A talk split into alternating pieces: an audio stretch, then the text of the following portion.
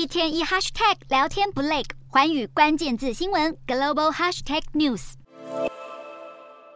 中国这个月稍早居中协调，成功促成沙乌地阿拉伯与伊朗破冰，可说是取得重大外交突破。现在中国国家主席习近平又以俄乌战争斡旋人的角色前往莫斯科。不过，习近平此行计划和普丁处理的议题远远不止俄乌和平。俄中第二个会谈重点是深化俄中贸易关系。尤其俄罗斯遭到美国等西方国家制裁的背景下，俄中贸易额不断增长，因此预期俄中此次将设立双边贸易额的新目标。第三个受关注的议题是两国的基建合作。预期习近平和普丁将在会晤中积极推动升级与扩建双边关口。第四与第五个重大看点，则是区域安全与区域贸易的协调。伴随着乌俄战争对国际社会的冲击，为了巩固俄中的地缘政治影响力，这意味着两人将就如何推动上海合作组织、欧亚经济联盟和金砖国家等区域性集团在安全圈与贸易层次的合作做出建设性的谈话。最后，因应西方制裁，加上俄罗斯已经被国际社会从环球银行金融电信协会 SWIFT 中剔除，为了促成更加紧密的俄中贸易关系，双方也可能就新的金融支付系统做出讨论，防止中国未来也受到西方国家类似的威胁。